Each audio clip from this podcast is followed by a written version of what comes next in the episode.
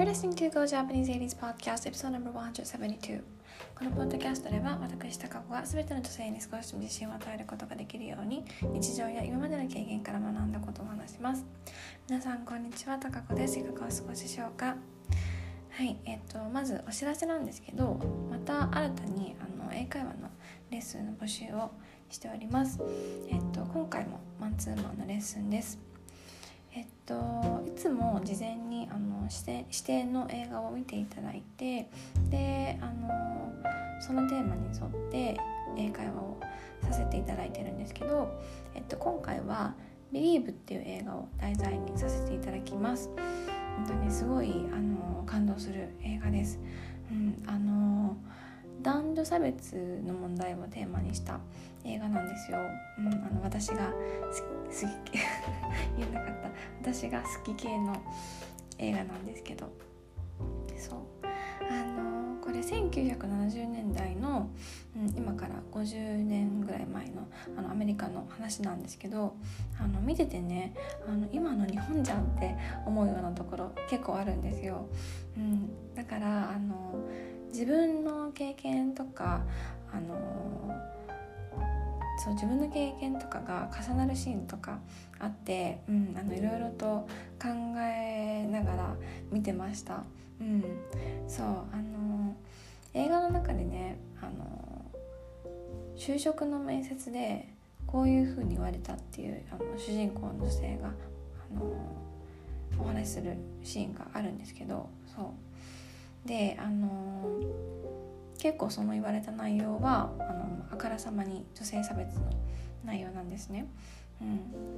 そうあのその主人公の女性はあの弁護士事務所の面接をたくさん受けるんですけど、うん、中にはあの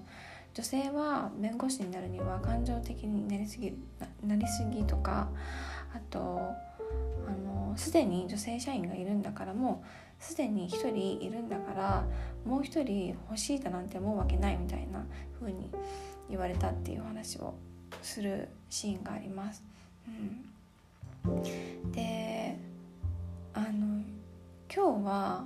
日本のっていうかあの私が経験した就就活の話を交えながら就活の場においての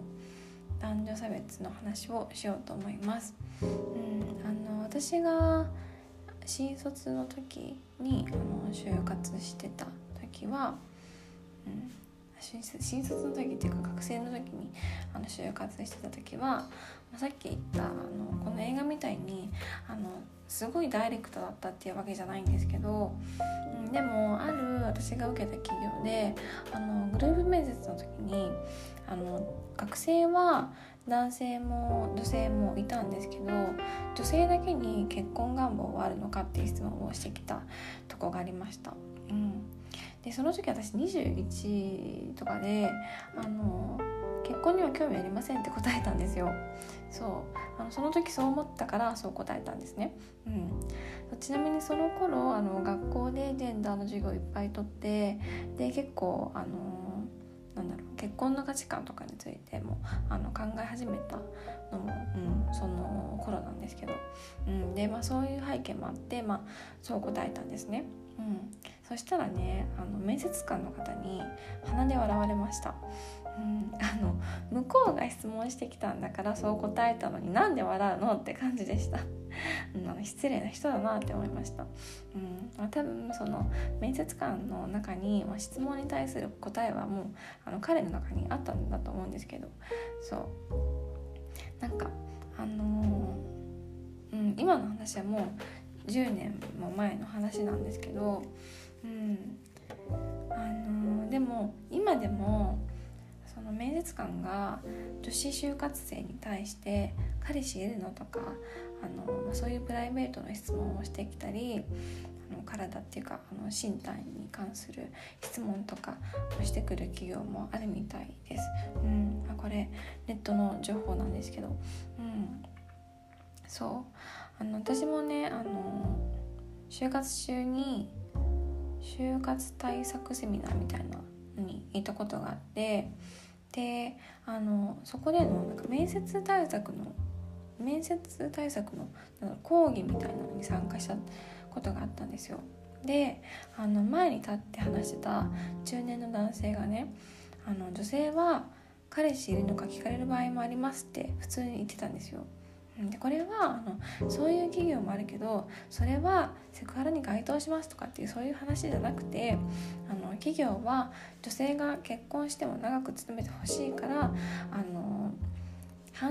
材料としてそういう質問をしますってあの言ってたんですけどなんかそんないつその就活生が結婚するかだなんて面接官が決めるわけじゃないじゃんって思うし、うん、あのそんなこと聞くことを正当化しようとしてる男性たちのデリカシーがただ欠けてるだけだと思いました。うん、あのそういうこと聞いてくる面接官がいたらその企業要注意って思ったらいいと思います。うん、そうあとあのこれも私の話なんですけどあの就活中に合同企業説明会にもねあの行ってたんですよそう学生の頃。でねあのある会社のブースのそこ、えっと、商社の会社だったんですけど、うん、その会社の説明を聞いてたんですね。でそこで前で話してた人はねあの男性の方だったんですけどうちは核兵器と女以外は何でも売りますって言ってたんですよ。うん、あの受け狙いのためにそれ何回も言ってました。うん、あの女子就活生もたくさんいる前でそうそれ聞いておかしいって私心の中で思ってました、うん、でもあのま、就活生の立場だとなかなか言えないしただあの違和感を抱えながらその会社の説明を聞いてましたけど、うん、でも今だったらそれ言わない方がいいですよって言ってると思います。うん、あの受けを狙って就活生との距離を縮めようとしてたのか分かんないんですけど、うん、私はドン引きしました。うん、あのそういうことをあの会社説明会とかの場で言うのってあの女性社員も大切にしてない会社なのかなって思ってしまいます。うん、あのその会社のイメージダウンイメージダウンにもあのつながってしまうと思うから あのやめた方がいいですよってあのこの年になって、うん、言ってやりたいって思います。うんあの私の会社は、まあ、商社じゃないんですけどもし、まあ、そんなようなことをあの説明会で言ってたとしたら、うん、私怒ります。うん。あの今はもうそこの会社そんなこと言ってないことを願ってますけど、うん、であの就活生側も無理無理してあの面接官に好かれようとか思わなくていいと思うしあのもし違和感感じたらあのちょっと立ち止まってそのままその会社に進みたいのかってことを考えてみるいいきっかけになるんじゃないかなって思います。はい。ちょっと今日は就活についてのお話をさせていただきました。って言っても私は就活自体がボロボロだったんですけど。はい。でもちょっとお話ししました。はい。えっと冒頭でお話しさせていただいたあの私の英会話のレッスンにご興味のある方はあの LINE 公式よりおあのお申し込みいただければと思います。あの無料ですのでお気軽にご参加いただければと思います。はい。ごめんなさい。今日ちょっとなんか すごい眠くて声が眠眠くなってたかもしれませんもごもご喋っちゃったかもしれません。ごめんなさい。ちょっと今日は早く寝ます。おやすみなさい。Thank you so much for listening. Bye.